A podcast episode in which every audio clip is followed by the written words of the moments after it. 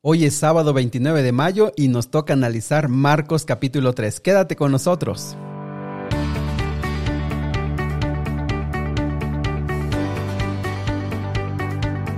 Nuevamente bienvenido, qué gusto me da saludarte en esta ocasión, felicitarte porque ya hemos caminado más de 30 días estudiando juntos la palabra de Dios. Me da tanto gusto saber que has tomado con compromiso, con determinación y bueno, felicidades si tú ya estás estudiando por segunda ocasión el Nuevo Testamento.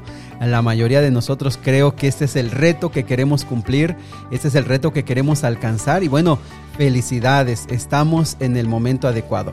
Bienvenido esta mañana, esta mañana de sábado. Te invito para que abras tu Biblia, te invito para que no sustituyas este audio por tu estudio personal. Tu estudio personal es lo más importante. Estos son solamente son unas ayudas extras que de alguna manera quisiéramos colaborar contigo, apoyarte, animarte, decirte que hasta ahora la cuenta que llevamos son más de 650 personas que están escuchando este audio y que de alguna manera, de alguna manera les puede estar ayudando. Te invito, te invito para que te quedes y juntos podamos analizar este libro, pero sobre todo, sobre todo amigos, quiero decirles que el beneficio más grande que ustedes van a tener es que la palabra de Dios va a llegar a ser parte, parte de su corazón y de su práctica, ¿verdad? Muy bien, pues vamos entonces a la Biblia. Les invito a que vayamos a Marcos capítulo número 3 y bueno, la reflexión de esta mañana tiene que ver con dos grupos de personas con las cuales Jesús interactuó. La primera es un grupo muy conocido que hemos hablado ya bastantito de este grupo y es el grupo de los fariseos. Y, vean lo que dice capítulo 3, versículo número 1. Eh, dice que Jesús entró de nuevo en la sinagoga y vio a un hombre que tenía una mano deforme. Tenía una mano deforme, otras versiones dicen que tenía como la mano paralizada, como la mano seca también. Y era un día sábado. Y entonces habían venido fariseos que prácticamente lo andaban siguiendo para vigilarlo y ver en qué lo podían hacer caer, en qué se equivocaba Jesús y de esa manera acusarlo y de esa manera pues acabar con su ministerio. Dice el versículo número 2 eh, que Jesús al darse cuenta de esto y de lo que estaban pensando estas personas, eh, dice el versículo 3 que Jesús le dijo al hombre con la mano deforme, ven y ponte de pie frente a todos. Luego se dirigió a sus acusadores y les preguntó, ¿permite la ley hacer buenas acciones en el día de descanso? ¿O es, una, es un día para hacer el mal? ¿Es un día para salvar la vida o para destruirla? Pero ellos no quisieron contestarle. Y, ahí está el cuadro, amigos. Jesús está eh, ya avanzado en su ministerio Jesús ya ha caminado por diferentes regiones de Israel y ha notado a las multitudes sedientas, solas, eh, la Biblia dice como ovejas sin pastor. Y ahora este grupo especial de los fariseos, que era un movimiento religioso, pero también era un movimiento político, era un movimiento social, era un grupo de personas que llevaban su fe para obedecerla de una manera muy estricta que tenían claros principios sobre lo que ellos creían, pero que también, también eran personas que en el ministerio de Jesús opusieron mucho a él. Eh, conocían bastante de la Biblia, conocían o sabían de memoria párrafos completos de la Biblia del Antiguo Testamento. O sea, ellos se sabían hasta libros completos de memoria, para que tengamos una idea de la capacidad que ellos tenían. Ahora, eh, Jesús los llama y, pone a este hombre en medio y entonces vean lo que dice el versículo 5 en esta versión muy interesante que dice eh, que es la versión nueva traducción viviente. Dice el versículo 5, Jesús miró con enojo a los que le rodeaban, profundamente entristecido por la dureza de su corazón. Entonces le dijo al hombre, extiende la mano, así que el hombre la extendió y la mano quedó restaurada. Miren amigos, creo que este es un mensaje muy interesante, muy importante. Jesús está, eh, Jesús se le representa aquí con emociones muy humanas y dice que Jesús está molesto. Pero la molestia de Dios no es una rabia incontrolable. La molestia de Jesús no es una rabia sin razón. Es más bien una indignación, una santa indignación acerca del, corazón tan duro de las personas. Y ojo, ojalá y nosotros algún día pudiéramos tener esta clase de enojo y no a veces esa ira descontrolada que tenemos y que manifestamos y que muchas veces nos hace perder eh, la amistad de, nuestros amigos, la confianza de nuestros, de nuestros seres queridos. Jesús no los ve con un odio que los quiere acabar con ellos, no, es una indignación, un, sentido interno de molestia profunda por la dureza de su corazón. Pero vean la palabra que también usa esta traducción, dice profundamente entristecido por la dureza de su corazón. Y es que amigos, ¿cómo puede ser posible que una persona que es tan estricta en sus normas, una persona que conoce tanto las sagradas escrituras, una persona que te puede decir de memoria eh, libros completos del Antiguo Testamento, ¿cómo puede ser posible que tenga un corazón tan duro para no lograr discernir, para no lograr entender quién estaba delante de ellos? Jesús manifestó, Jesús mostró eh, les, a ellos podían entender que Jesús era el Mesías, era el Hijo de Dios, pero su corazón estaba profundamente endurecido. Y dice Jesús, dice la Biblia que Jesús estaba profundamente entristecido por ellos. Y amigos, esta mañana creo que a, mí me, llama mucho esta, este párrafo. En ese tiempo, si había alguien que, ah, personas que conocían más la Biblia, eran los fariseos. Si Jesús al, llegar a este mundo, eh, con quien más podría él ver eh, obediencia, ver fidelidad, pues podría ser con los fariseos, porque ellos obedecían mucho. Sin embargo, Jesús estaba profundamente entristecido por la dureza de su corazón. Estimados amigos, miles de personas tienen una, millones de personas tienen una Biblia en sus hogares, millones. Y no solo una, tres o cuatro, cinco Biblias, Biblias de lujo, Biblias especiales. Son miles los que la leen, pero son muchos menos los que la practican. Apreciados amigos, nosotros que tenemos una Biblia y que tratamos de aprender, nosotros también corremos el riesgo, corremos el peligro de que nuestro corazón se pueda ir volviendo insensible, volverse duro.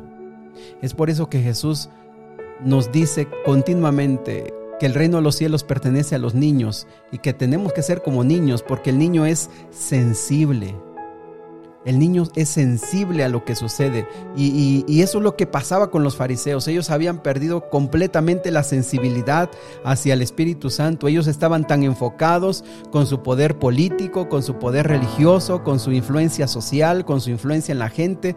Ellos se sentían superiores que Jesús al no encajar en el modelo que ellos tenían de Mesías, no le dieron una oportunidad para escucharlo, para ver, para entender lo que estaba pasando. Jesús estaba sanando a una persona de, que tenía la mano seca, la mano que ya estaba deforme, una mano que estaba ya sin poderse salvar y, y ellos se enfocan a que Jesús lo sanó. Estimados amigos, no sé si nosotros estemos cayendo en esa dureza de corazón. No sé si nosotros nos estemos volviendo insensibles a las cosas pequeñas de la, de la vida espiritual, de la vida cristiana corremos el riesgo. No debemos pensar a mí no me va a suceder, porque todos corremos ese riesgo. Me pregunto esta mañana si en algún momento Jesús me ha vuelto a ver y Él queda profundamente entristecido por la dureza de mi corazón. Porque cuando Él ha llenado de promesa su palabra, yo sigo teniendo desconfianza en que las va a cumplir. Porque cuando Él dice, aquí yo estoy con vosotros todos los días hasta el fin del mundo, yo sigo pensando que voy a comer y que voy a beber el día de mañana. Porque cuando el Señor me ha dicho que yo soy tan importante para Él como la niña de sus ojos y que en sus manos me tiene esculpido, tiene esculpido mi nombre, yo todavía me pregunto si Él, él me va a salvar y si Él me ama y si y qué va a pasar conmigo. Queridos amigos, los fariseos eran seres humanos que necesitaban también de Cristo Jesús y muchos de ellos llegaron a salvarse y el mejor ejemplo del fariseo que se salvó fue Pablo. Pablo era así tan duro, tan duro como estos, pero él escuchó la voz de Dios y él se convirtió y él llegó a ser un gran predicador como quizá no ha habido uno en la historia. Pablo fue fariseo. Estimados amigos, esta mañana creo que vale mucho la pena que nosotros podamos reflexionar en este punto. Jesús al mirarlos quedó profundamente entristecido por la dureza de su corazón. Pero mira el versículo número 13. Dice que después de un tiempo Jesús subió a un monte a orar y llamó a los discípulos, a los que quería que estuvieran con él. Y entonces los nombró, nombró a doce y los llamó. Vean el versículo 14, dice que ellos le acompañarían y, los enviaría a predicar. Ahora, Jesús se entristece con las personas, con los fariseos, que son los que son más obedientes, que los que aparentemente son los más religiosos, los más fieles. Jesús se entristece por ellos, pero no, no tiene problema en, en nombrar doce discípulos que eran personas que no practicaban. Acuérdate de Pedro, un hombre impulsivo, un hombre que aún después de haber participado de la Santa Cena, cuando van a arrestar a Jesús, toma la espada y, es capaz de cortarle la oreja a, uno de los que venían a atacarlos. Pedro, uno que prometió, yo te voy a seguir, y lo, y lo negó tres veces. Santiago y Juan, los hijos de Zebedeo, que Jesús, Jesús mismo les puso por sobrenombre hijos del trueno. Así ha de haber sido su carácter. Así ha de haber sido su, su manera tan impulsiva. ¿Te imaginas a estos discípulos? Ellos son pecadores, ellos son, tienen muchos defectos y Jesús no tiene ningún problema con llamarlos, no tiene ningún problema con decirle que sean sus discípulos. ¿Te imaginas a Juan, un hombre ambicioso, dice Marcos eh, capítulo 10, lo vamos a ver más adelante? Cada uno de los discípulos, amigos, cada uno de los discípulos tenía defectos grandes, grandes. ¿Te acuerdas de Felipe? Un hombre que estudiaba la Biblia, pero era una persona muy crítica. ¿Te imaginas tú a una persona criticona que ande juzgando, que sea parte de los discípulos? Así era Felipe. ¿Te acuerdas de Bartolomé? Quizá casi nadie sabe de él. Pero Bartolomé, dice Juan capítulo 1, versículo 45, que era una persona escéptica, le costaba creer, una persona que tenía que tener muchos argumentos para poder creer. Eh, Bartolomé, mejor conocido como Natanael. Mateo, ¿qué podemos decir de Mateo, amigos? Un hombre que era un ladrón, que se aprovechaba de los más pobres, de los más débiles para quedarse con, con más riquezas, un hombre que era corrupto, y Jesús lo llamó Tomás. ¿Y qué podemos decir de Tomás, amigos? ¿Qué podemos decir de Tomás? Incrédulo, que no creía que Jesús había resucitado. Imagínense, a aquella altura de la vida, Tomás seguía siendo un incrédulo. ¿Qué podemos decir de Judas, amigos? Que terminó entregando a Cristo Jesús. Pero Jesús no, no ve a sus discípulos y los mira desesperado y se entristece profundamente con ellos. Porque, estimados hermanos, tiene que ver con la dureza del corazón. De nada sirve que nos pasemos 40 años estudiando la Biblia, que nos sepamos de memoria la Biblia como los fariseos, si no podemos mantener un corazón sensible a la voz del Espíritu Santo. Si no podemos cada mañana rendirnos a sus pies y pedirle perdón por nuestros pecados, por nuestras faltas sino cada noche cuando vamos a descansar nuestra conciencia no nos deje tranquilos porque no tratamos bien a nuestros padres, a nuestros hijos, a nuestro cónyuge y poder pedirle perdón al Señor y, Señor ayúdame, yo no puedo dormir así. Mientras no mantengamos nuestro corazón sensible a la voz del Espíritu Santo, nuestro corazón se va a ir endureciendo, endureciendo, que aún conociendo toda la Biblia de arriba hacia abajo y de memoria los versículos, tengamos una actitud crítica, dura, que divida, que lastime, que sea grosera, que sea egoísta, que ponga siempre a Él mismo en primer lugar. Jesús entristeció con los más religiosos, con los más que eran más obedientes y llamó a doce imperfectos, ladrones, sin escrúpulos, gente malvada. Había uno de ellos que era, en, este, en estos días se le llamaría sicario, uno de ellos era un sicario. Y Jesús no tuvo problema, no se entristeció por los pecadores.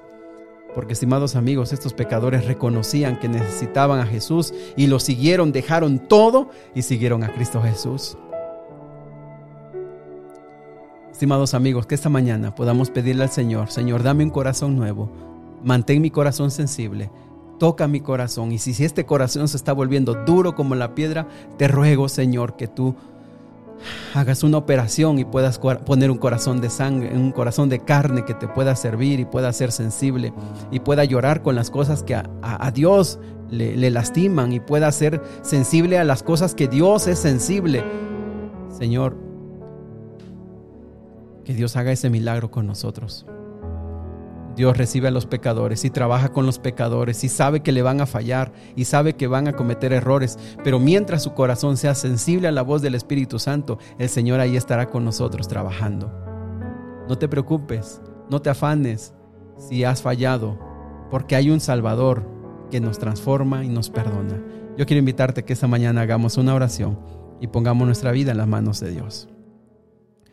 Querido Dios y Padre Celestial, nos sentimos muy contentos, muy agradecidos, Señor, porque nosotros vemos que tú llamaste a 12 pecadores, a 12 que ah, tenían tantos defectos, que tenían tantas cosas malas y nosotros nos identificamos con ellos. Pero Señor, nos damos cuenta que de nada sirve que leamos tanto la Biblia, que estemos tanto yendo a los cultos, que vayamos tanto a reuniones de la iglesia si nosotros no podemos mantener nuestro corazón sensible. No podemos mantener un corazón pueda, pueda sentir cuando se equivoca, cuando comete un error y pueda correr a tus brazos para pedirte perdón porque te ha ofendido, porque ha ofendido tus mandamientos. Quédate con nosotros, Señor, este día especial. Quédate con nosotros, quédate en nuestro corazón, Señor, en el nombre de Jesús. Amén. Muy bien, amigos, pues que Dios me los bendiga este día. Estudien su Biblia, sigan leyendo y, y bueno, yo quisiera que nunca el Señor nos vea profundamente entristecido por la dureza de nuestro corazón. Yo sé que no, yo sé que no, pero pidámosle cada día ser sensibles como Él, como Él fue ante las necesidades de los demás y por supuesto ante lo que Dios nos demande. Que Dios los bendiga, les mando un fuerte abrazo. Si Dios lo permite, nos vemos el día de mañana en este programa especial de Reavivados por su palabra.